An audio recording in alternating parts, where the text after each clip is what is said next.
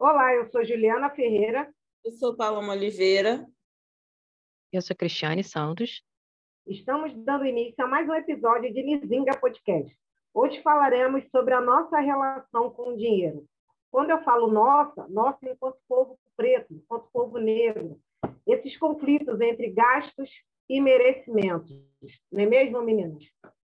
Oh, como, como esse assunto nos atinge, né? É, a primeira coisa, quando a gente fala em dinheiro, a primeira coisa que me vem à cabeça é que nos falta educação financeira. E aí já pego um gancho lá no episódio anterior, é, que Paloma até citou a questão dos jogadores e como lidar com o dinheiro, né? Na aposentadoria, como fica a situação, e a situação ficar um pouco precária. É, e uma educação financeira é uma coisa que a gente deveria ter nas escolas. A gente sabe a gente não aprende, a gente não aprende nem sobre nós, nem sobre a nossa história, que sai educação financeira, né?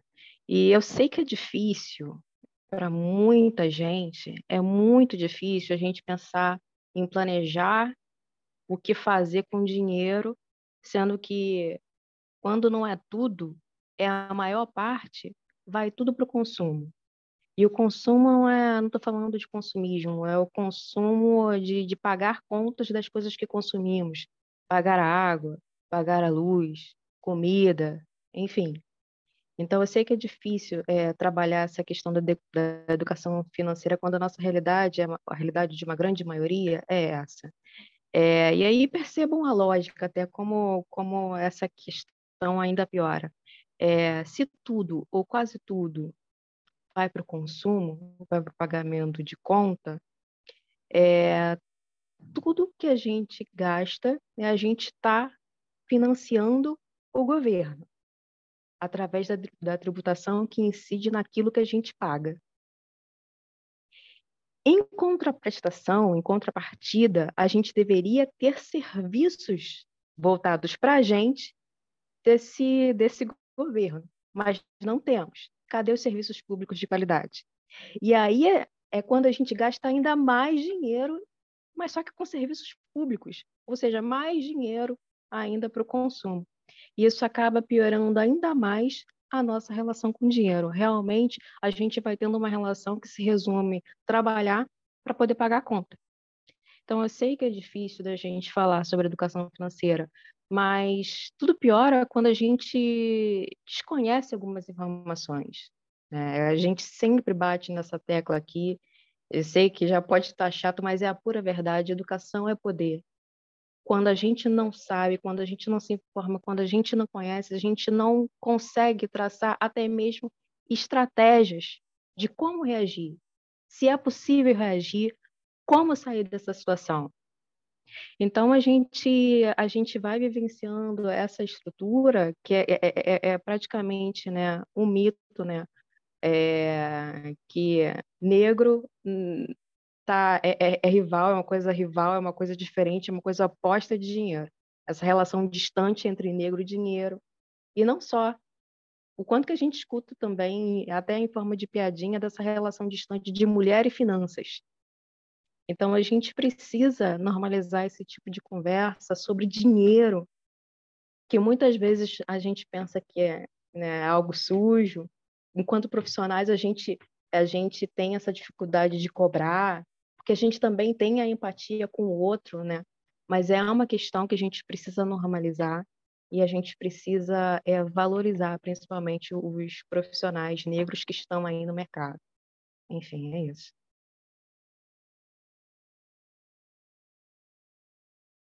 É, educação financeira deveria ser realmente, né, como você falou, Cris, ensinado nas escolas, assim como também deveria ser ensinado nas escolas de educação sexual. Mas não há interesse, né? Infelizmente, a gente sabe que, tipo, a partir do momento que você não tem acesso à informação, quem detém essa informação exerce controle sobre quem não tem, né?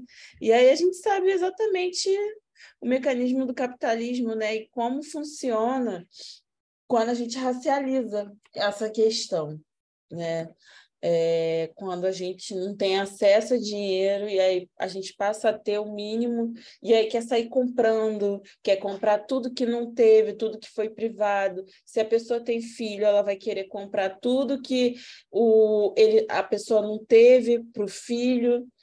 Enfim, é um, é, um, é um assunto bem, bem delicado e complexo, porque assim, não tem uma uma solução prática, né?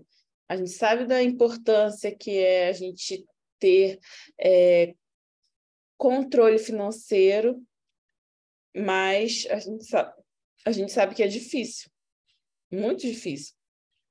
E aí é, tem uma série chamada Atlanta, que tem Netflix duas, duas temporadas e depois da terceira passou para outro streaming que fala sobre essas questões, né? Que é a história de um cara que ele quer ser rapper, mas ele é um cara pobre, né? Então ele e negro, retinto. Então são várias questões que perpassam aí. E é interessante que assim, eu procurei aqui que eu tinha, eu tenho salvo no celular, mas não consegui achar que é um diálogo entre o Paperboy e o primo dele, que eu não esqueci o nome, eu esqueci o nome do, do personagem, só lembro do nome do ator, que é o Childish Gambino. E é, é assim, algo muito que, que quando eu ouvi, eu fiquei, nossa, é isso, porque eles estão falando sobre a questão do dinheiro e do sucesso, de como é importante né, ter dinheiro. E aí tem um momento que o Childish Gambino fala que assim, é, para quem é pobre, o dinheiro não, não tem importância para amanhã, porque é necessário para hoje, é necessário para comprar comida, é necessário para pagar as contas, né? Não exatamente o que ele falou, né? Mas é basicamente isso. Não adianta você pensar é, algo para frente se você precisa de algo para agora, né, atual, em termos de dinheiro. E como a gente vive muito assim, muitas vezes a gente vive nessa situação de urgência, porque a gente precisa se alimentar. E aí agora, né, esse período em que o Brasil voltou ao mapa da fome, a gente consegue vislumbrar isso com muito mais facilidade, onde mais de 30 milhões de pessoas estão com fome muitas estão morrendo de fome. É, chega a ser absurdo você imaginar que alguém esteja passando por uma situação como essa, assim. Não que assim, a situação de ninguém, né, está fácil, mas você imaginar que tem alguém nesse momento que está morrendo de fome, morrendo, morrendo mesmo, não é? Falar assim, ah, eu estou há seis horas sem comer, estou com fome, morrendo de fome. É alguém que não tem não teve condições de se alimentar durante um tempo e acabou morrendo.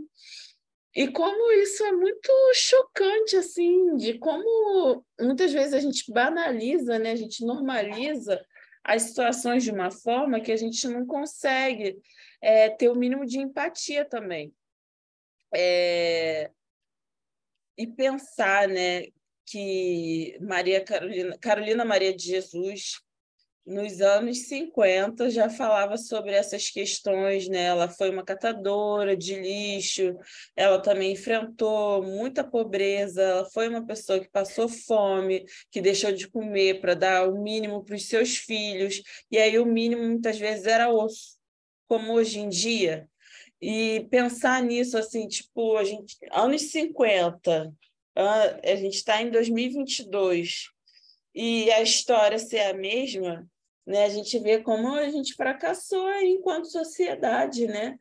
E como esse presidente que, graças aos orixás, já está metendo pé, a gente já está no, ele já está no, no, aviso prévio que daqui a um mês já é outro, né, o Lula, e como ele ajudou a degradar tudo, assim, a situação financeira, óbvio que teve a pandemia, mas se ele também não se importou durante a pandemia, né, acabou agravando a situação, não só de, de saúde, mas de dinheiro também.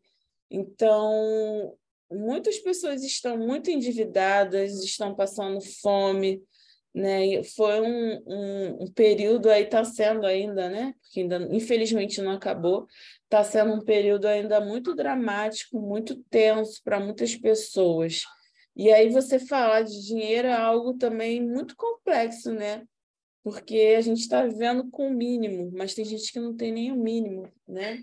Tem gente que está usando, está se queimando para poder é, fazer comida, porque não tem gás. É surreal pensar nisso. Pois é, meninas, essa relação com o dinheiro, ela é é também mais um lugar né, de, de, de movimento, de, de, de manipulação né, racial, né, interseccional também, nesse sentido. Porque quando a gente fala de dinheiro, não tem como a gente também não entrar no destaque né, intersexual de trazer o destaque do racismo, né, da raça nesse sentido. Porque o dinheiro ele circula de forma muito muito condicionada, né? E quando chega no povo negro, como vocês bem lembraram, ele não é valorizado, mas ao mesmo tempo ele é explorado, né? Então assim o dinheiro atravessa nesse lugar, né? Nessa relação, né? A gente sabe que não existe capitalismo sem racismo. É, mês passado, eu acabo esquecendo que a gente está já em dezembro, entrando hoje, mas o Instituto Locomotiva é, apresentou uns dados que não, não é surpresa, mas que se mantém, que a população negra corresponde a 40% do PIB brasileiro. E quando a gente fala do PIB, a gente está falando de bens e serviços produzidos no Brasil. Ou seja, a gente ainda segura a economia desta bodega. Entendeu? E, só que não chega nas nossas necessidades. Mas quem segura os bens e os serviços finais nesta bodega é a população negra. E aonde a sua maioria não está na classe A e B, não. Tá? Então, assim, quando a gente traz, eh, traz para esse assunto que é bem realmente complexo da relação do dinheiro, e nesse, nesse lugar do povo negro, a gente vê a, a distopia real e social financeira que isso traz, né? Porque se de um lado, né, você, a gente não é valorizado, mas para o outro lado, de alguma maneira, o nosso comportamento financeiro ainda auxilia o equilíbrio desse país. Então, é como o Cris falou, a ausência da educação, do, da educação financeira faz exatamente a gente não fazer o movimento correto, que me faz lembrar e até trazer para quem ainda não ouviu o nosso episódio sobre Black Money, a necessidade da exatamente dentro dessa relação financeira a gente perceber entre a gente aonde circula o nosso dinheiro. Não, ah, mas a gente vive nesse país, então de alguma maneira a gente aproveita esse PIB não sei. Não sei, não. Olha, sabemos, porque, como o Paloma bem lembrou, a estatística já mostra que na nossa mesa que não está. Na mesa de muitos é que não estão. Na ausência não só de comida, quando fala de alimentos, é de, de, não é só alimento, comida, que esse realmente direto a gente sabe que entrou na política de fome, mas é moradia, é saneamento básico, e isso tudo está na relação de dinheiro. Isso tudo está na percepção de dinheiro. E sabe o que acontece com essa falta de, de educação financeira também? Ou seja, cria ideologia, infelizmente, dentro da, da, do, do povo negro, muitos ainda, que ainda ocupam espaços periféricos, de achar que não merece. Tá bom assim, tá dessa maneira. E eu não, isso, e o que eu estou dizendo não é dentro de uma realidade de culpa, mas sim de uma realidade de consequência dessa, dessa deficiência. Porque se de um lado a gente segura um país, como de outro lado, quem é o mais sofre nessa precariedade política, financeira, geopolítica também, somos, é, o mesmo, é, o, é, é o mesmo personagem?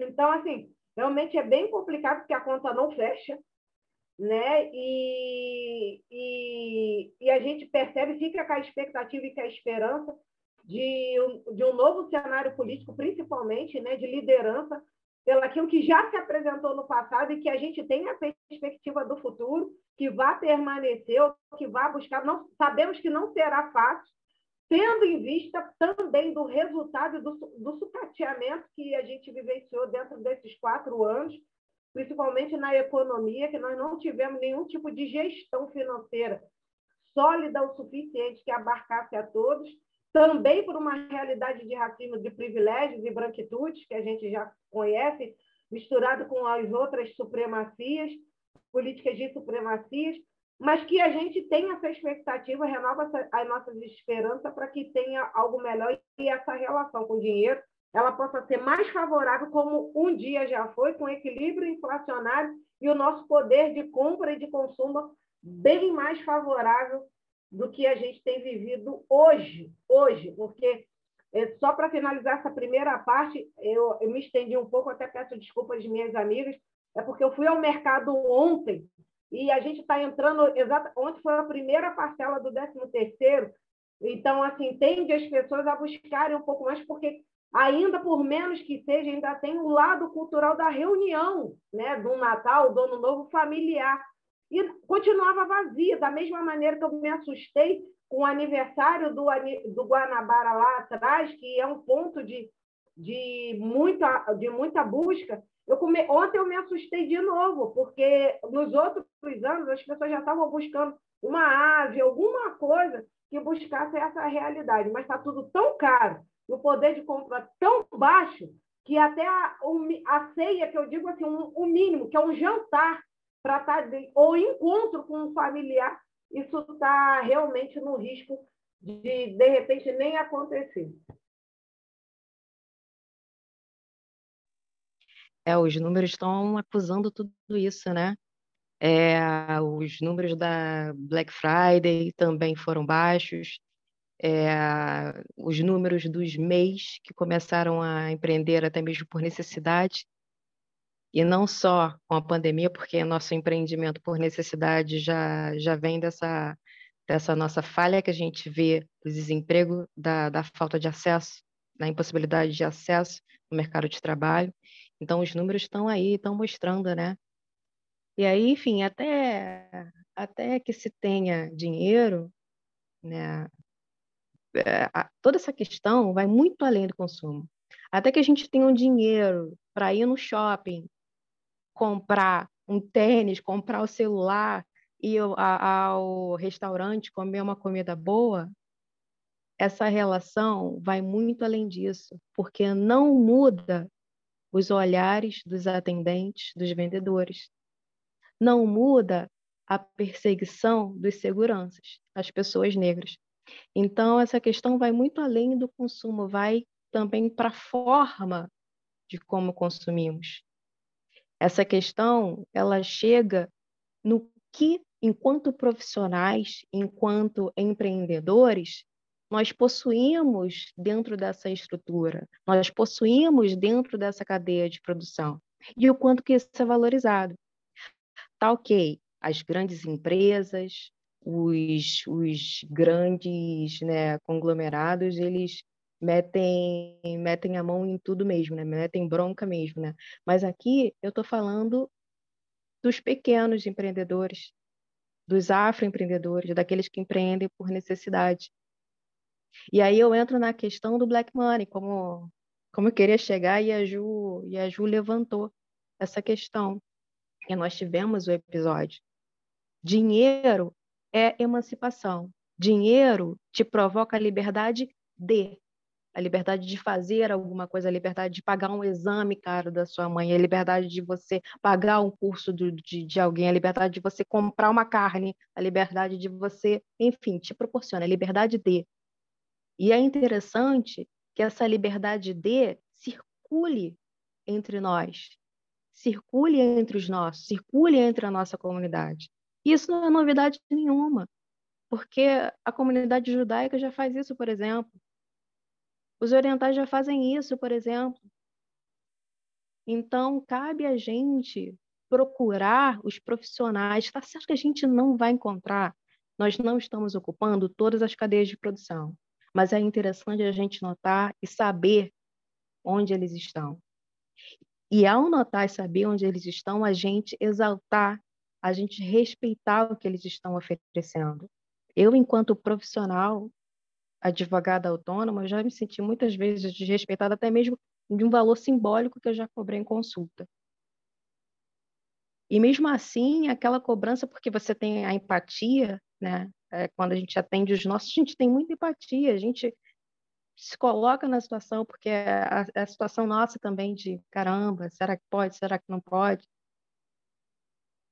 E muitas vezes também falta esse desrespeito, falta essa exaltação, enquanto que vai nos escritórios grandes, de branco, passa, paga parcelado, parcela e paga tudo que tem que pagar.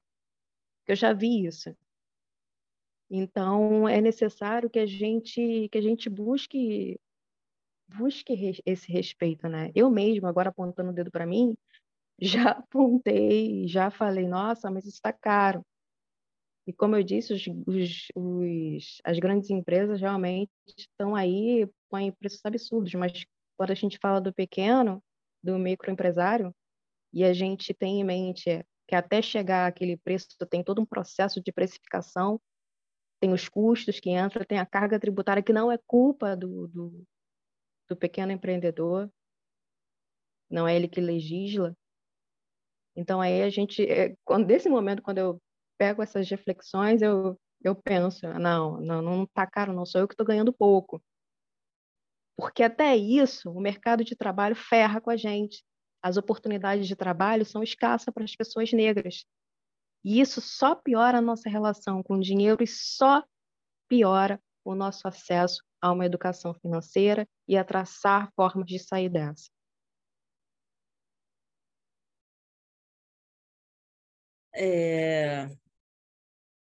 Estava pensando aqui nessa questão do dinheiro, né? De como muitas vezes é, não adianta a gente estar com a terapia em dia, né? Se a gente não tem dinheiro. Porque, tipo, a gente vai estar tá bem, entre aspas, né? Metade bem, ou menos da metade bem. Porque não adianta né, a gente estar tá cuidando da nossa saúde mental se a gente não não sabe como vai ser o amanhã, se a gente não sabe se vai ter condições de pagar a conta, se a gente não sabe se vai ter comida no prato, porque tudo isso influencia, né? É importante sim fazer terapia, né? Até mesmo para dar uma diminuída nas tensões devido a essas, a essas situações, né, que a gente passa aí diariamente. Mas não tendo dinheiro, as coisas pioram muito mais então, é importante que a gente também faça esse tipo de análise. É importante fazer terapia, sim, mas é primordial que a gente seja respeitado enquanto profissional, que a gente receba o que é digno, porque tudo isso vai desgastando a gente, né? A partir do momento que você tem ali, exerce uma profissão, mas você não está sendo valorizado, né? Você não está sendo respeitado, você não está recebendo o que deveria receber, tudo isso contribui para que você tenha um problema de saúde mental, mesmo que você esteja com terapia em dia. Então, é, viver no, no sistema capitalista é desgastante demais, porque são vários problemas e a gente sendo negra, então são vários obstáculos, né? A gente tem que saber driblar aí a situação e realmente a gente, enquanto negro, passa por muitas questões, como, por exemplo, o que a Cris falou, que a gente é desvalorizado. Muitas vezes, eu, enquanto também advogada, já passei... Já passei por situação de, tipo, alguém que eu nem conheço ter acesso ao meu número, falar, ah, eu peguei telefone fulano, não sei o quê. Ok. Mas vi tirar 50 mil dúvidas e eu, trouxa, não ter cobrado por isso. E aí a pessoa fechou com outra pessoa. Simples assim. Não precisou pagar a consulta da outra, porque já sabia exatamente qual procedimento tinha que fazer. Isso é muito bizarro. E vocês também deveriam ter a consciência de, ao entrar em contato com um profissional, levar em consideração que essa pessoa estudou, que ela se especializou, que ela gastou dinheiro, né, que houve todo um investimento de tempo, né, de dinheiro, de psicológico, porque começar a universidade é uma coisa, terminar é outra também. Fazer especialização é a mesma coisa. Então, sejam é, conscientes e empáticos com o profissional que você vai lidar. Não importa se é um advogado, se é, sei lá, tatuador, ah, não sei, confeiteiro, o que for. Né? E quando a gente está falando de uma pessoa autônoma, ela não tem os mesmos direitos do que uma pessoa que tem ali a CLT. Então, o mínimo que vocês devem fazer é levar em consideração que essa pessoa não vai ter esses mesmos direitos. Então, saber exatamente o que você quer antes de entrar em contato com a pessoa, para também não fazer ela de trouxa, não fazer ela parar. Ah, peraí, que eu vou pesquisar o que você quer saber. Aí ela está lá pesquisando, te passa toda a resposta, todo o encaminhamento, e depois você vai lá e fecha com outra pessoa, sabe? Isso também é falta de caráter. que você não está respeitando a pessoa, você não está sendo ético, você não está sendo empático. Então, quando a gente fala de questão financeira, a gente também tem que levar isso em consideração. Ah, mas eu também estou duro. Então, procure a defensoria. A defensoria também ajuda. Ah, mas eu não gosto porque a defensoria demora. Então, decida-se. Porque não adianta, né? Não adianta chegar é, fazer 50 mil perguntas, esperar que a gente responda gratuitamente e depois fechar com outra pessoa. Será que se fosse o contrário, vocês iam gostar? Se você tivesse ali exercendo, seja qual for a função, e alguém te parasse ali para tirar 50 mil dúvidas, e aí depois de você tirar todas essas dúvidas, a pessoa ir lá e fechar o trabalho com outra pessoa? Com certeza não, porque ninguém gosta disso. Né? Então, é importante, quando a gente fala de dinheiro, também é falar de investimento de tempo, de estudo, de trabalho, de valorização do trabalho que a outra pessoa está exercendo. Né? Então, gente, por favor, tenham essa consciência. Não façam o profissional liberal, autônomo, de trouxa, né? Porque isso é cansativo, muito cansativo a gente só a gente sabe, né? Só quem, quem tem exerce esse tipo de função, de cargo, sabe o quão cansativo é você ter que parar ali. Eu estou falando isso porque há um tempo atrás, já há uns meses, isso aconteceu comigo e eu fiquei puta. Porque eu fui trouxa realmente, né? Porque eu deveria ter cobrado a pessoa, mas eu levei em consideração que ela, tipo, lançou uma história triste, tava falando não sei o quê. Aí eu, beleza fui respondendo tudo. Cadê? Até hoje. A pessoa simplesmente tirou todas as dúvidas que ela queria tirar comigo hum, e sumiu. Aí eu ainda, tipo, no dia seguinte, porque ela falou, ah, eu vou entrar em contato com você, eu tô só vendo que eu vou receber, não sei o quê. Eu falei, beleza. Passei as informações, passei quanto era, não sei o quê. Aí no dia seguinte eu perguntei, então, como fica? Como vai ser? Aí a pessoa, ah, eu tô vendo ainda, e nunca mais apareceu. Sabe, isso é muito chato, gente. Quando a gente fala de dinheiro, isso também é importante falar, porque é o nosso tempo. A gente poderia estar fazendo outra coisa. E não custa nada ser honesto também, de chegar e falar: olha, é, eu estou precisando de uma ajuda, mas eu não tenho condições de pagar. Você mesmo assim pode me ajudar? Porque aí é diferente, né? Se a pessoa chega e manda essa, você já sabe como você vai lidar com essa situação. E aí você, enquanto profissional, vai decidir se você vai dar continuidade ao atendimento ou não.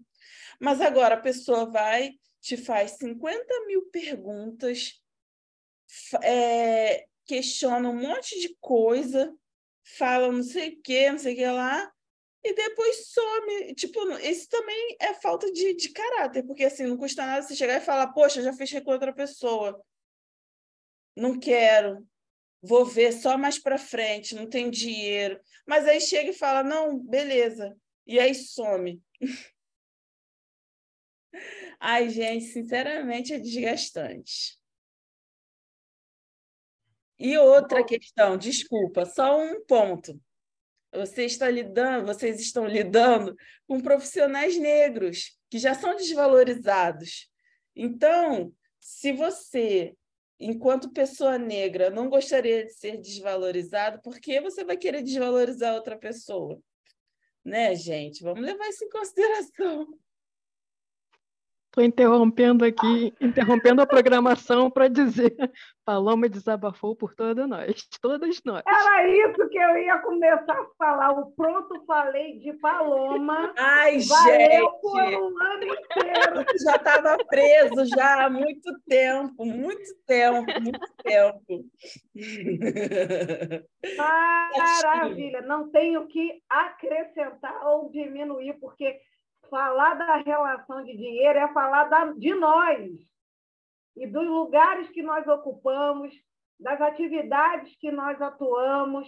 E é muito o que Paloma fala, porque são dois pontos para mim que, infelizmente, o racismo se propaga de forma muito latente no dinheiro. É trazer para a gente, enquanto pessoas negras, enquanto profissionais negros, a glamorização da pobreza, esse é um ponto muito. E a espetacularização da, da miséria, entendeu? Então, assim, para a gente exercer autoridade né, financeira sobre o dinheiro que a gente produz, é algo muito sério, muito sério sobre tudo que Paloma já disse, que vocês que ouviram estão ouvindo isso, e eu não vou nem acrescentar, não vou fazer adendo nenhum, porque é exatamente isso, gente é, é, é esse desrespeito. É muito difícil a gente exercer qualquer autoridade sobre o nosso dinheiro enquanto produção do nosso trabalho, do nosso intelecto e, e, e ver esse resultado realmente.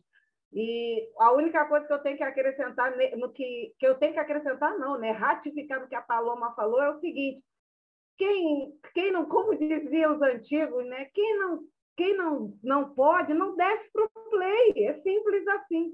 Agora, fazer dessa, desse mecanismo uma forma de realmente precarização e desrespeito é que não dá. Com Paloma, eu encerro minha, minhas alegações fazendo delas as minhas palavras de ontem, de hoje e, da, e, da, e, de, e de sempre, porque a minha profissão já foi escolhida, então é, é essa caminhada que a gente faz. eu vou nesse embarcar nessa também, porque você paga, se você está fazendo uma faculdade particular, você paga a faculdade. Se não está fazendo a, a, a particular, você paga em materiais. Você paga em congressos que você tem que participar. Você paga com o seu tempo, porque como Saúde toma tempo... mental também, paga com a saúde Ficou, a minha ficou lá, a minha ficou lá na, na, faculdade já. Eu já assumi a minha, a minha loucura, normalizando a minha loucura. É, e, e, a faculdade não te ensina muita coisa, não te ensina como prospectar clientes, por exemplo. Não te ensina o marketing jurídico. E se vocês não sabem, a OAB nos proíbe de muitas coisas. Eu não posso chegar e falar para vocês, me contratem eu tenho que usar eh, outros meios de demonstrar conteúdo para que vocês, quem sabe, me vejam e me contratem. Então, olha aí, é, é, ser desvalorizado fere muito mais. E aí é, é, é, a gente vem, a gente vê uma glamorizada, porque como eu falei antes, é, pega umas dúvidas, tira umas dúvidas com a gente, isso já aconteceu comigo, e vai para um escritório grande e paga o que eles pedirem, e pagam alto, paga preço alto. E por que, que não valorizou o profissional negro? O profissional negro. Enfim, agora é, eu queria, eu, primeiro, primeiro não, para terminar, eu não poderia deixar de, de frisar que assim, a gente está vivendo numa sociedade que valoriza o que a gente tem. Nós somos valorizados pelo que nós temos. Mas a proposta do episódio de hoje não é reforçar essa ideia perversa de que dinheiro define o nosso sucesso, de que dinheiro define o nosso caráter, dinheiro define a nossa capacidade. Porque a gente sabe que meritocracia não tem vez aqui. A nossa condição histórica não permite isso. E eu estou falando isso porque ainda há pouco eu escutei a, a minha mãe falar sobre a minha. O que ela é? O que ela é minha? Ela é filha da minha madrinha, está lá em Minas Gerais. Ela é blogueira, uma mulher lindíssima, belíssima, e faz as pubs dela, ela já tem uma certa visibilidade, e hoje teve que. É, que ficou lá respondendo questionamentos do tipo: por que você, blogueira, com certa visibilidade, não tem um carro e não tem uma casa própria? Isso me remete a uma outra questão.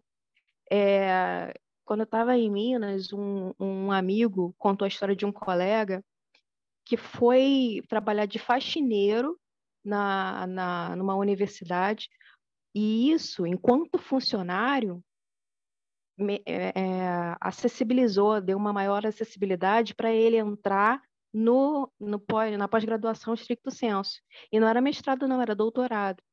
Então, para vocês verem que visibilidade, que, que o conhecimento, educação, autoeducação, não é sinônimo de boa remuneração, de ser bem remunerado. Então, assim, é, a questão aqui não é ressaltar que dinheiro, quantidade de dinheiro é métrica alguma, porque a nossa relação com dinheiro é uma relação de urgência, focada no agora.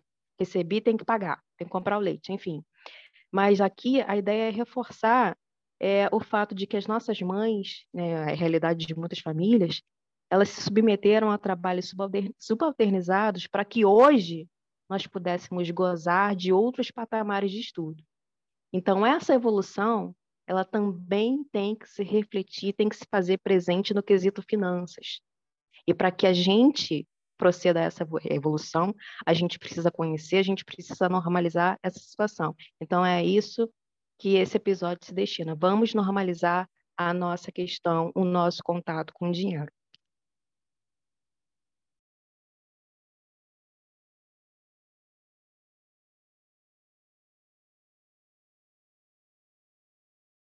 É isso, gente. Uma pausa dramática aqui agora, refletindo sobre tudo que foi dito.